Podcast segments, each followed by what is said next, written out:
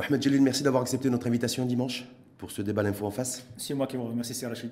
J'ai envie de dire parce que dans les caractères aussi exceptionnels. Tout à fait. Euh, par rapport à, cette tragédie qui s'est produite il y a euh, vendredi soir. Je rappelle, euh, avant de démarrer le débat avec vous, Mohamed Jalil, vous êtes spécialiste expert en catastrophes naturelles, en changement climatique et développement durable, mais également que vous êtes secrétaire général de la Fédération marocaine du conseil et de l'ingénierie. Tout d'abord sur la situation du moment, le bilan qui ne, cesse de, s'alourdir votre... Alors tout d'abord, merci beaucoup Rachid. Tout d'abord, je, je, suis très ému aujourd'hui nous sommes réunis aujourd'hui un dimanche, deux jours après la catastrophe, le début de la catastrophe qui continue toujours encore. Nous sommes endeuillés. Le Maroc a déclaré son deuil de trois jours. Nous sommes vraiment, nous avons un sentiment et une, pensée vers les familles endeuillées et éplorées, qui déplorent euh, beaucoup de victimes, qui sont, dont certaines sont encore sous les décombres. Nous sommes vraiment très très émus et nous prions le Seigneur euh, Dieu de de leur accorder toute la miséricorde et de nous donner toute la, toute la, toute la, toute la force pour pouvoir confronter cette situation. Nous sommes véritablement, nous avons vécu un tout petit soupçon de ce séisme parce que je suis à Casablanca et j'ai senti avec ma femme et mes enfants cette, secousse, terrible. Vendredi soir. Et véritablement, nous avons aussi, moi étant natif d'Agadir, ça m'a ça réveillé en moi aussi des, souvenirs du tremblement de terre d'Agadir que ma mère, quand j'étais encore au collège et euh, à l'école primaire euh, me, me racontait. Et c'était véritablement une très grande plaie qui vient de s'ouvrir. Et de, se, de se réouvrir. Juste là-dessus, parce qu'au moment où on parle, donc, donc plus, de, plus de 2000 morts, euh, des, des, milliers également de, de, blessés, plus de 2000 blessés, dans des, majoritairement des blessés graves, un peu plus de 50%. un bilan qui pourrait malheureusement s'alourdir. On voit bien aujourd'hui que c'est une course contre la montre. Donc toutes les minutes, toutes les secondes, toutes les minutes, compte là-dessus Est-ce que vous dites, voilà, aujourd'hui, c'est aussi pensé pour, pour celles qui sont dans des villages isolés, dont l'accès, en fait, pour les équipes de, Tout à fait. le bilan, le bilan aujourd'hui est provisoire. Euh, je crois que le, le, dernier bilan, c'était celui d'hier à 10h euh, du soir, qui a dépassé la, barre euh, des, 2000. Des, 2000 morts, avec plus, plus que 1400 blessés, je crois, encore. Et je crois que on, on va encore s'attendre à un bilan qui va encore s'alourdir. C'est tout à fait naturel. Nous sommes devant une catastrophe euh, inouïe, une catastrophe qui est exceptionnelle. Quand vous dites que le bilan pourrait s'alourdir, Mme Djali, est-ce que vous avez des éléments, des informations éventuellement à partager avec nos auditrices et auditeurs pour dire voilà, c'est effectivement l'état 2000, mais euh, malheureusement, ça pourrait être beaucoup plus important. Alors, compte, tenu, compte tenu de la situation aujourd'hui, je crois qu'il y a encore beaucoup de villages qui sont sous les décombres, d'après les images qui sont actuellement circulées, mais aussi d'après les informations qu'on a pu obtenir à partir des zones sinistrées qui se trouvent essentiellement au niveau du Haut-Atlas. Et je crois que c'est tout à fait naturel, entre guillemets, si vous voulez, que, que, que l'on puisse s'attendre à, à, ce que le bilan s'alourdisse, puisque dans ces villages-là, les routes sont barrées par les décombres, donc on n'arrive pas véritablement à aller secourir les gens. Euh, euh, euh, l'état, en quelque sorte, de, ces décombres-là sont, sont, est, est, est, un état qui est, extrêmement difficile. Et donc, il est tout à fait naturel, en quelque sorte, que le bilan n'est encore malheureusement que provisoire. A priori aussi difficile de chiffrer le nombre de petits villages aussi nichés dans les, dans les, dans les montagnes de la classe aussi. Est-ce que ça, parce qu'on ne sait pas trop en fait la, la population globale et, ces, et, ces différents villages qui, qui sont, qui sont aujourd'hui dans euh, inaccessible pour les, équipes de secours Tout à fait. Il faut savoir que l'épicentre euh, était dans la, commune d'Iril et que cette, euh, cette zone-là, c'est une zone montagnarde au niveau de l'Atlas. C'est d'après les consultations que j'avais fait avec des amis sismologues, c'est une faille entre enfin, nord, nord et sud atlantique qui, qui, est la continuité en quelque sorte de la faille qui va jusqu'à la ville d'Agadir. Donc on est toujours dans le même, si vous voulez, dans même dans la même configuration sismique. Et cette zone-là, sur le plan en quelque sorte aménagement du territoire et sur le plan de l'occupation des sols, c'est une zone rurale avec des habitats épars, ils sont éparpillés. Donc nous avons des douars par-ci, par-là, etc. Et donc c'est une très très grande surface, c'est une très grande superficie qui va de, depuis Azilal jusqu'à Taroudant et depuis Taroudant jusqu'à Agadir, etc. Donc c'est véritablement une très très grande superficie. Est-ce que ça, ça complexifie aussi, vous le disiez, des routes barrées? Donc l'accessibilité extrêmement difficile pour venir secourir les, les, les, les populations euh, rurales et les villageois. Est-ce que le fait aussi que ce que vous dites, c'est qu'on ne sait pas trop, en fait, euh, on n'a pas une vraie cartographie de. Est-ce que ça, ça complexifie aussi les, euh, les recherches pour les, pour les équipes de secours il est tout à fait naturel que dans cette zone-là, d'un point de vue topographique, d'un point de vue relief, c'est un relief qui est hostile, c'est un relief qui est difficile à, à accéder. Euh, il y a des, un certain nombre de, de voies, si vous voulez, montagnardes qui sont aujourd'hui peut-être inaccessible à cause du tremblement de terre. Et donc, c'est autant de facteurs qui font en quelque sorte que les secours deviennent un petit peu très, très difficiles.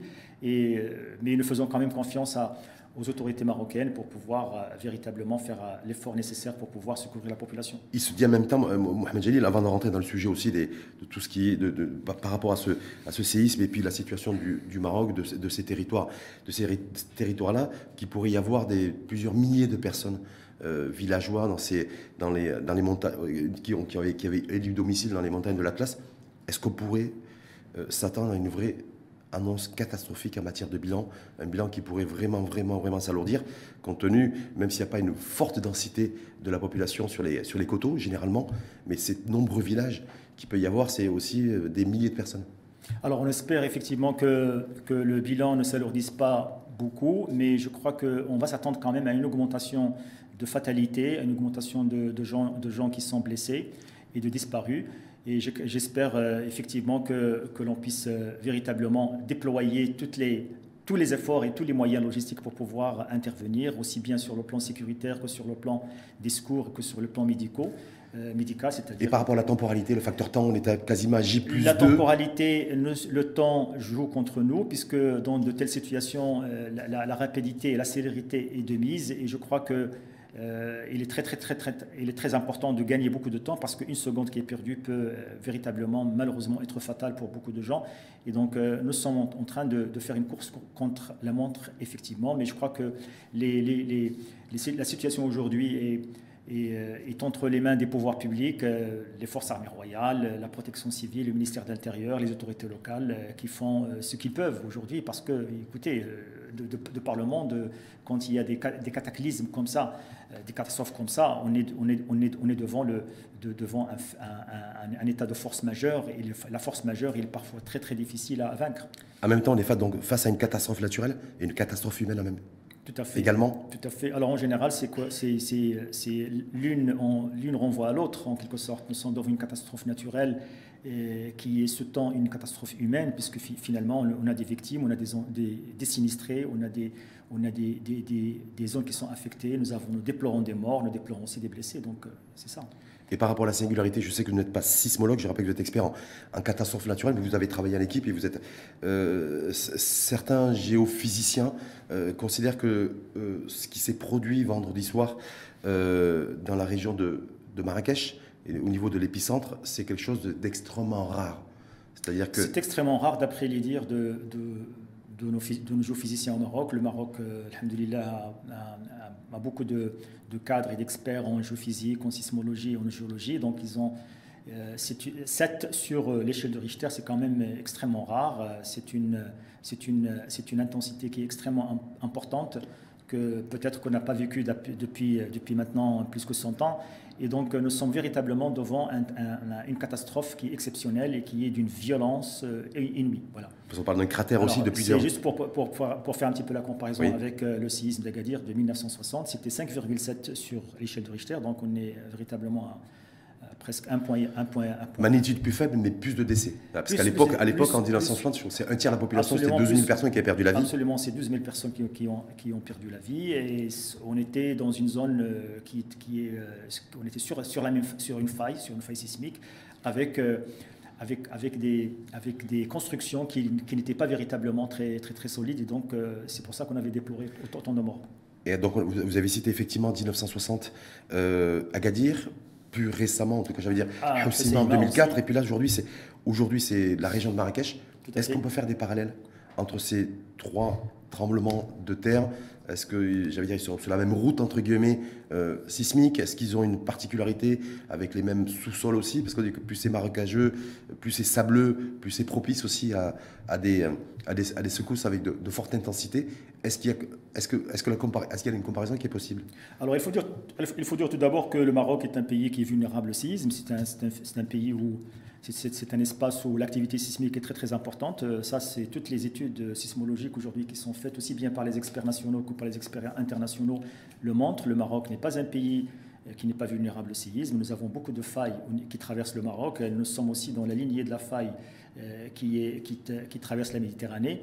Et donc, nous avons aussi une multitude d'enchevêtrements, de, en quelque sorte, de failles, de petites failles, etc., qui vont propager le séisme. Qui sont liés avec les, avec, avec les sous-sols, le sol Qui sont liés à la géologie, bien sûr, qui sont liés à la structure géologique, à la structure tectonique euh, au, au, niveau, au, niveau, du Maroc. Et donc, le fait que le Maroc soit frappé de temps en temps par un séisme violent ou pas violent, parce qu'il y a beaucoup de petits séismes là qu'on ne ressent pas, qui sont de, de magnitude 3, 4, etc., même 2, etc., et plus faibles que, la population ne ressent pas parce que tout simplement, euh, c'est une activité qui est là, qui est dynamique. ça traduit la dynamique tectonique au niveau du Maroc. Et le Maroc est un pays, encore il faut le rappeler pour, pour, pour, pour, pour nos chers auditeurs, c'est un pays qui est vulnérable d'un point de vue sismique, puisque la situation aujourd'hui. On sait qu'on est vulnérable aussi d'un point de vue hydrique. Est-ce qu'il y a un lien?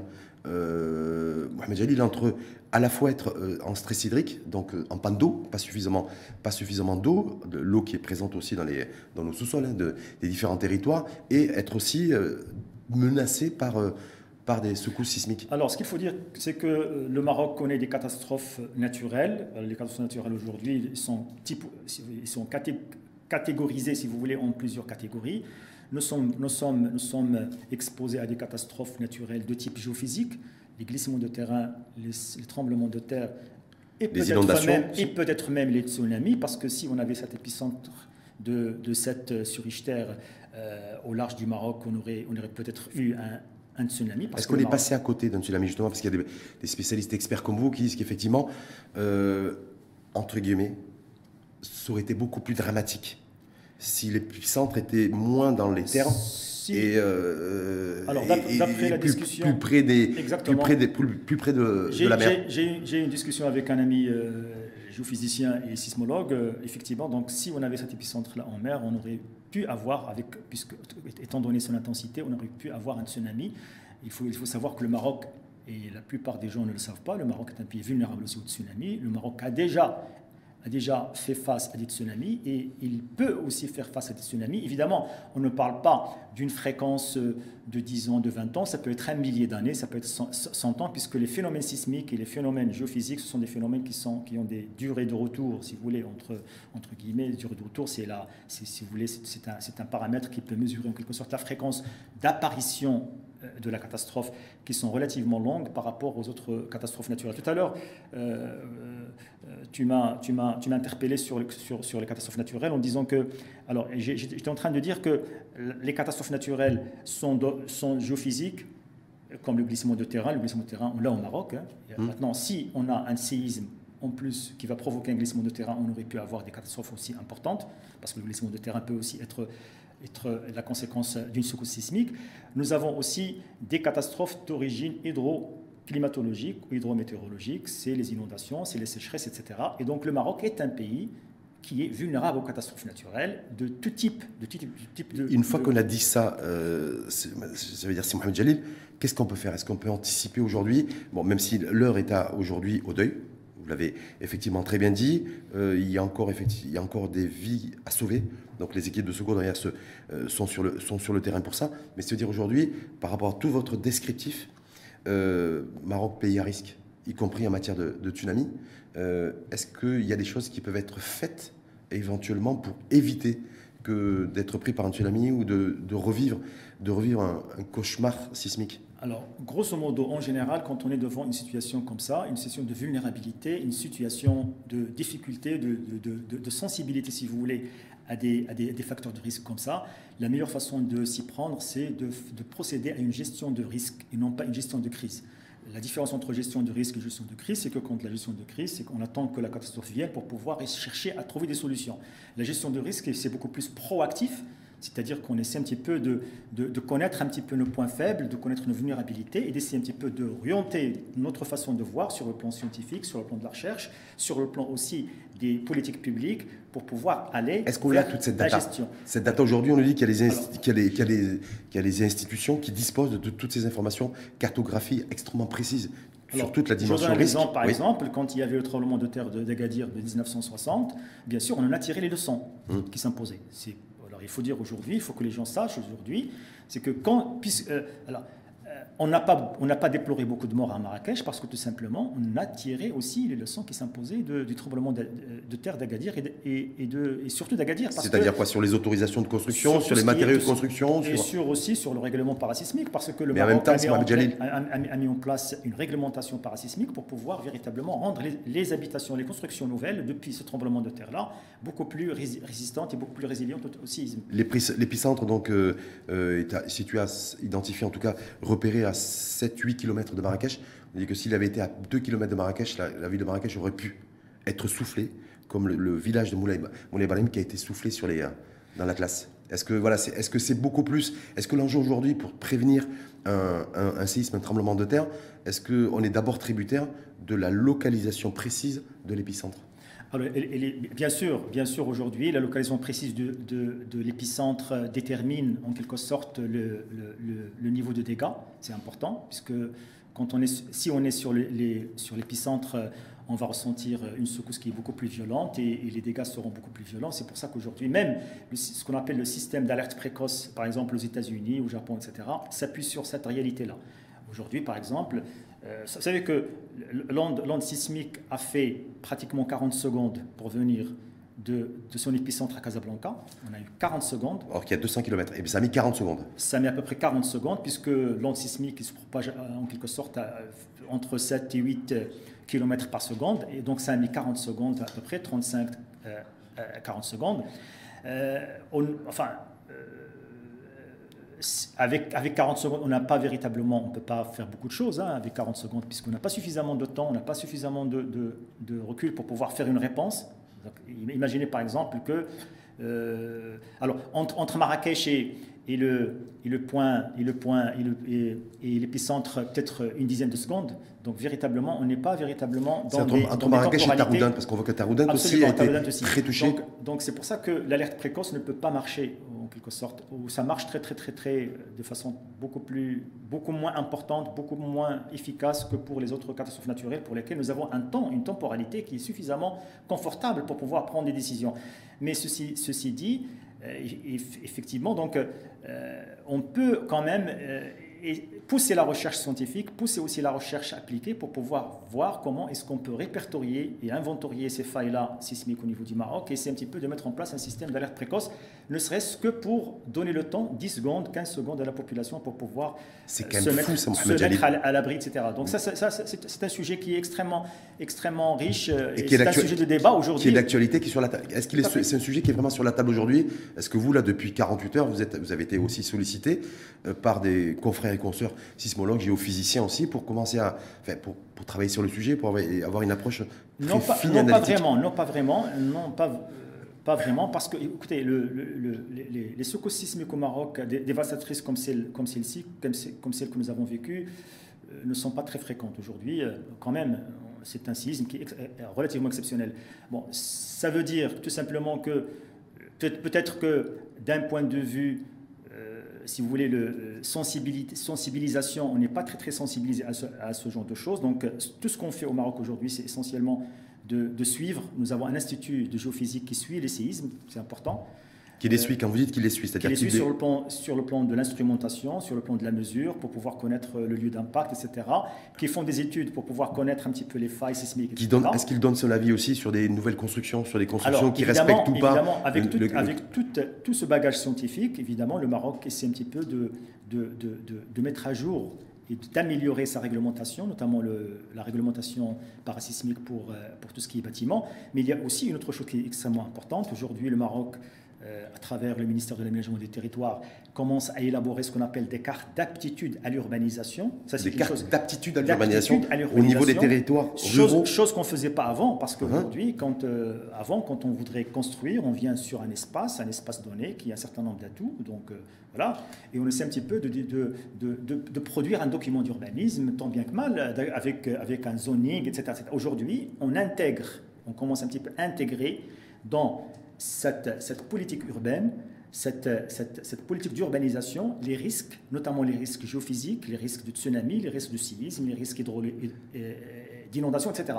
Est-ce que ça, c'est un cours de préparation ou est-ce que c'est déjà acté C'est déjà, ça a déjà commencé C'est déjà acté. Ça et c'est déjà acté. Il y a un certain nombre d'études de, qui, sont lancées par le ministère de l'Aménagement des Territoires, pour lesquelles moi-même j'ai contribué à, certains d'entre elles, notamment à Taroudant et à Zilal. Et, le but, c'est quoi? Le but, c'est de, de, de, de, mettre à niveau, en quelque sorte, les plans, les plans d'aménagement, les documents d'urbanisme, pour pouvoir tenir compte de cette réalité qui tient compte aussi bien de la vulnérabilité de la zone, c'est-à-dire euh, du bâti, c'est-à-dire mmh. est-ce que le bâti est vulnérable, etc. Donc le type de bâti, neuf, ancien, etc. Et tout ça, et qui tient compte des éléments de sensibilité, de, géologique, pédologique, stratigraphique, etc. Donc avant de donner l'autorisation de construction. C'est déjà pour pouvoir mettre en place un document d'urbanisme qui définit en quelque sorte dans chaque zone le degré de vulnérabilité. Donc une vraie photographie en fait. Cartographier les degrés de vulnérabilité pour pouvoir prendre les dispositions nécessaires pour pouvoir protéger les constructions. Est-ce que ça, ça va, est-ce, que ça du coup, ça va être euh, accéléré, j'ai envie de dire, puisqu'on voit bien aujourd'hui que les celles et ceux qui ont malheureusement ont déjà perdu la vie, ils sont déjà plus de 2000, et, euh, et ceux qui sont aujourd'hui euh, dans des les populations qui sont dans les territoires enclavés, on le disait en, en démarrant le débat, donc les, les, équipes de secours n'arrivent pas à secourir pour le moment parce que les, les routes sont coupées et autres c'est les constructions en terre cuite, généralement, constructions dites traditionnelles. Est-ce que, ça veut dire aujourd'hui que peut-être que demain, c'est Mohamed Jalil, ben l'État, les pouvoirs publics ne délivreront plus, ou n'autoriseront plus, en tout cas, ce type de construction? Alors moi je, moi, je crois qu'il faut être raisonnable et, rationnel. Premièrement, il va falloir aussi euh, essayer un petit peu de faire un relèvement de la crise.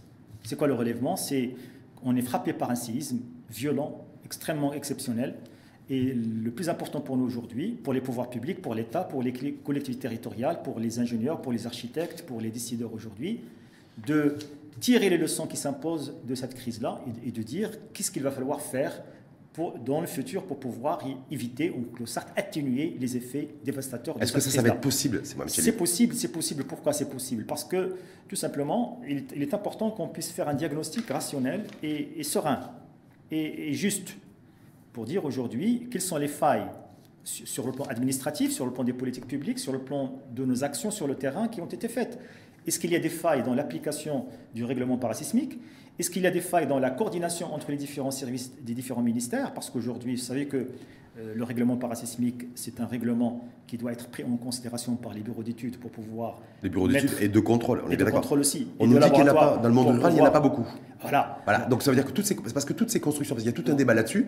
C'est voilà, un débat, un débat qui est tout à fait légitime. Pourquoi? Parce qu'aujourd'hui. Euh, moi, à Casablanca, quand je vais construire, je dois avoir un permis de construire. Et donc, j'établis un dossier avec un, plan d'architecte, avec un plan de béton armé, etc.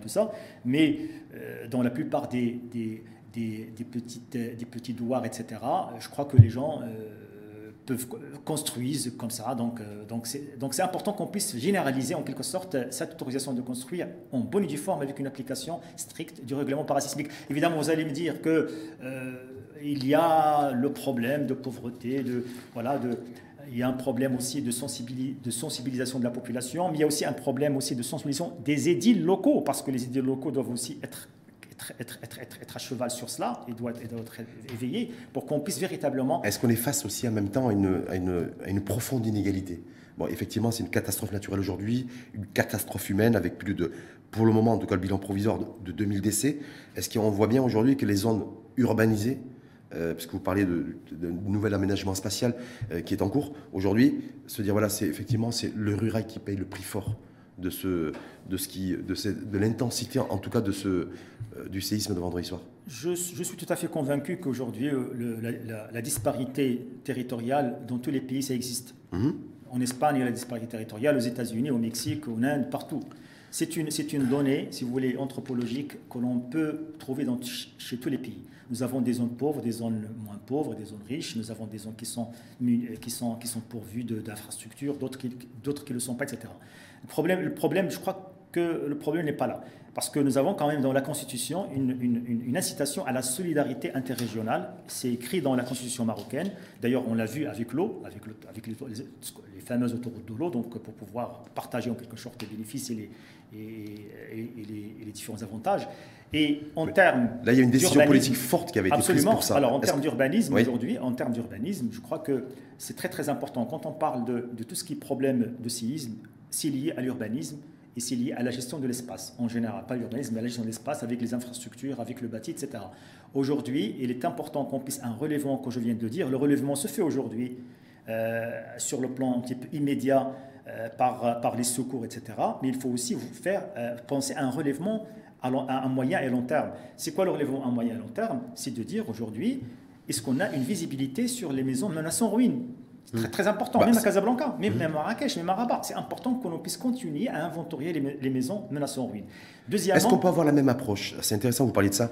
Euh, euh, c'est Mohamed Jalil, parce que c'est est-ce qu'on peut avoir la même approche? Parce que depuis des années, chaque fois qu'il y, a un gouvernement, il y a un ministre de l'Habitat, politique de la ville, donc il y a toujours un plan, en tout cas pour euh, réduire au maximum l'offre de demande en matière de logement et d'accessibilité. Et deuxièmement, de, de, faire en sorte que ces menaces, ces, le nombre de maisons menacées en ruine soit de moins en moins important. Alors, sauf que, sauf que, est-ce que quand on s'attaque au rural, qu'on voit la situation d'aujourd'hui où c'est des maisons essentiellement construites en terre cuite, est-ce qu'il faut, est-ce que c'est la même chose? Alors on peut, on peut, on peut construire des maisons en terre, on peut les construire en terre, mais encore faut-il les, construire de façon technique et de façon scientifique pour pouvoir résister à, un, niveau de, un, niveau de, un niveau de charge sismique. C'est important que l'on puisse passer de l'improvisation à des approches qui sont beaucoup plus rationnelles, qui sont beaucoup plus raisonnées. Aujourd'hui, quand on voit ce qui s'est passé dans ces zones sinistrées, nous avons des maisons qui, se sont effondrées, mais d'autres qui ne l'étaient pas. Donc il y a véritablement une, discrimination, si vous voulez, qui, ne peut être, d'ailleurs, Hussein aussi, on l'a vécu, qui ne peut être expliqué que par le fait qu'il y a des maisons qui sont bâties de façon correcte, il y a d'autres qui ne le sont pas. Aujourd'hui, il faut, moi je crois qu'il faut, qu'il faut avoir une idée sur une cartographie des maisons menacées en ruine par province, par préfecture, par, zone, ah, par, ça, ça existe. Ça, ça, ça, c'est la première des choses. La deuxième des choses, c'est d'essayer un petit peu aussi de généraliser le, la réglementation parasismique, surtout sur les zones qui sont très très vulnérables. On l'a vu aujourd'hui euh, dans la faille atlantique. C'est très très important qu'on puisse véritablement le faire. Et troisièmement, essayer aussi, pas essayer, mais euh, continuer et généraliser euh, la, notion de, carte d'aptitude à l'urbanisation. Ça c'est très très important. Parce que cette carte-là, elle intègre aussi bien le risque sismique que le risque de tsunami. Le tsunami par exemple au niveau des côtes, que le risque d'inondation, que le risque tous les risques géophysiques, géo, euh, hydrologiques, euh, océanographiques sont intégrés. C'est important qu'on puisse le faire et que finalement, on autorise à faire des bâtisses sur des zones qui sont très vulnérables et qui présentent de risques que s'ils ont montré qu'ils sont suffisamment résilientes à ces, ces, catastrophes-là. C'est très très important qu'on puisse aller dans ce sens-là. Évidemment, c'est un, un surcoût, c'est un coût. Alors le coût maintenant, il va falloir réfléchir aussi comment est-ce qu'on peut réduire le coût par la réduction du coût des, matériaux de construction, par, par la réforme, par exemple, du secteur des ciments, etc. etc. Donc, ce sont, il y a, y a tellement de choses. En même temps, on voit bien que c'est des dizaines de milliers de personnes aujourd'hui qui sont, euh, qui sont, qui sont, qui sont dans ces, dans ces villages-là ruraux. Euh, les maisons euh, ont été soufflées, on a vu ce, village mais il y a d'autres aussi, d'autres aussi contrées. Donc ça veut dire qu'a priori, il y aurait des centaines de en tout cas entre 100 et 150 000 personnes qui aujourd'hui n'ont pas de toit, n'ont pas d'habitation. Il y a certainement beaucoup de, personnes qui sont, qui sont affectées, parce qu'on différencie entre les personnes affectées et les, personnes impactées, les personnes qui sont, qui sont directement, euh, directement euh, infligées. Euh, je crois qu'on aura évidemment toute la population, il faut dire, toute la population de cette zone-là peut, être considérée comme étant affectée, puisque l'affectation touche, ne touche pas uniquement les personnes les sinistrées directement, mais il touche aussi tout l'environnement, le, tout toutes les toutes leurs dépendances. Euh, ils touchent le commerce, ils touchent le transport. Leurs, habitudes aussi Les secours hebdomadaires, leurs habitudes, etc. Est-ce qu'on peut imaginer, Mohamed Jalid, si vous permettez, que, est-ce que ces personnes-là, euh, demain, dans une dynamique, parce qu'il faut y penser aussi, même si l'urgence du moment, c'est, c'est pas ça, c'est sauver des vies d'abord, mais cest dire est-ce que ces personnes-là, on peut imaginer de reconstruire euh, sur, du, sur de la construction déjà existante euh, de consolider, ou alors il faudra nécessairement faire migrer ces populations euh, qui sont aujourd'hui exposées à, ces, aux secousses sismiques et autres dangers et menaces Alors, la réponse à cette question viendrait peut-être, mais sûrement, viendrait d'une expertise détaillée de, de chaque zone. C'est une expertise qui doit tenir compte aussi bien de l'aspect sismique, sismologique, que de l'aspect géotechnique, puisque c'est lié. Vous savez qu'avec les mêmes degrés de sismicité, quand on construit sur la roche, on est, moins vulnérable qu'aussi on construit sur un terrain meuble, puisque dans le terrain meuble, il amplifie l'amplitude sismique. Donc c'est important qu'on puisse aussi... Et là, dans ce cas précis, c'est des constructions sur la roche euh, alors, Sur une montagne, sur une région montagneuse pas, pas, forcément, pas forcément. On, peut être, on, peut être, on peut être en zone montagneuse et, construire sur un terrain euh, sablonneux, par exemple, ou marneux, par exemple. Donc on peut... C'est-à-dire que c'est important aujourd'hui de considérer que quand on fait, quand on construit, il est important de construire de façon, de façon juste, de façon euh, de façon correcte. Et construire de façon correcte, c'est tenir compte de tous les paramètres de stabilité, de, toutes les, de tous les paramètres de, résistance de la construction, de résistance aussi, bien aux charges sismiques qu'aux charges hydriques, qu'aux charges du vent, etc. Donc il y a beaucoup de charges. Il y a des bureaux d'études aujourd'hui au Maroc qui sont suffisamment, d'ailleurs dans notre fédération, nous avons beaucoup de bureaux d'études qui, qui, font de la structure. Et c'est très très important que l'on puisse tenir compte de, toutes ces, de, de tous ces facteurs-là pour qu'on puisse avoir de véritables constructions de véritables constructions résilientes. Euh, Permets-moi, Sirachi, de, de, de, de, revenir aussi sur les infrastructures publiques importantes. Mhm. Il va falloir aussi commencer dès à présent à ausculter les barrages de la région. C'est important, parce que les barrages ont été secoués, donc c'est important qu'on puisse véritablement éviter qu'il y ait un effondrement d'un barrage, par exemple. Et ausculter les ponts, les ponts.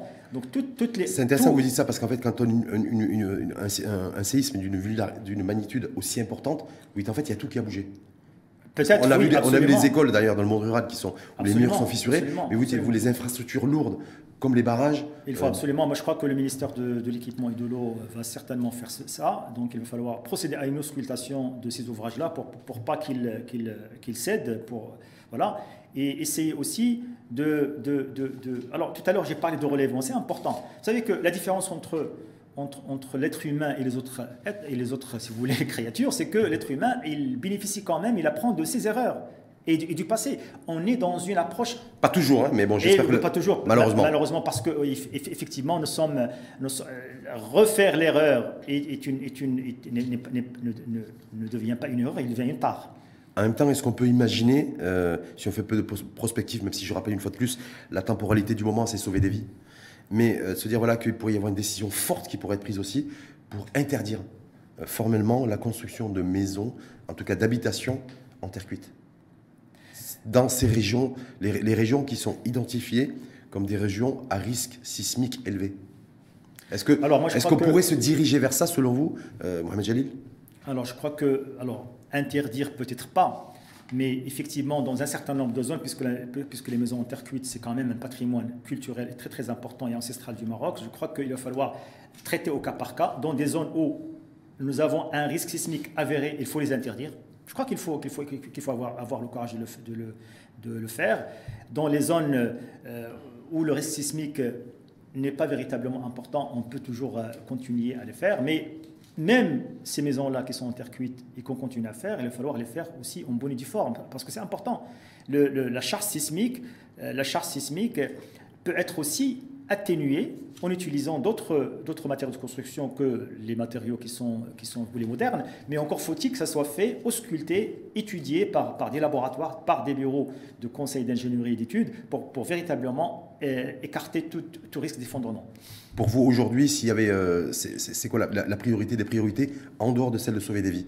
Alors aujourd'hui, vous avez, vous avez beaucoup insisté sur le nouvel aménagement, en tout cas spatial durable, donc avec des plans d'aménagement urbain, d'urbanisation des, des, zones rurales, y compris et notamment celles qui sont les plus exposées à différents facteurs de risque, sismiques, mais pas que. Mais se dire, voilà, aujourd'hui, c'est, euh, on sait que malheureusement, il y a une forme d'impuissance pour le moment pour se rendre, en tout cas pour que les équipes de secours puissent se rendre dans certains lieux. Ça risque de prendre un, peu de temps. Quand on est spécialiste comme vous des, en catastrophes naturelles, en changement climatique et en développement durable, c'est se dire qu'on travaille, vous travaillez en équipe sur des, sur des sujets bien précis. Il y a la coopération internationale aussi des, des, confrères et des consoeurs comme vous, espagnols ou en tout cas européens ou américains d'ailleurs, parce qu'on voit bien que le, monde fait focus sur le Maroc depuis, depuis 48 ans.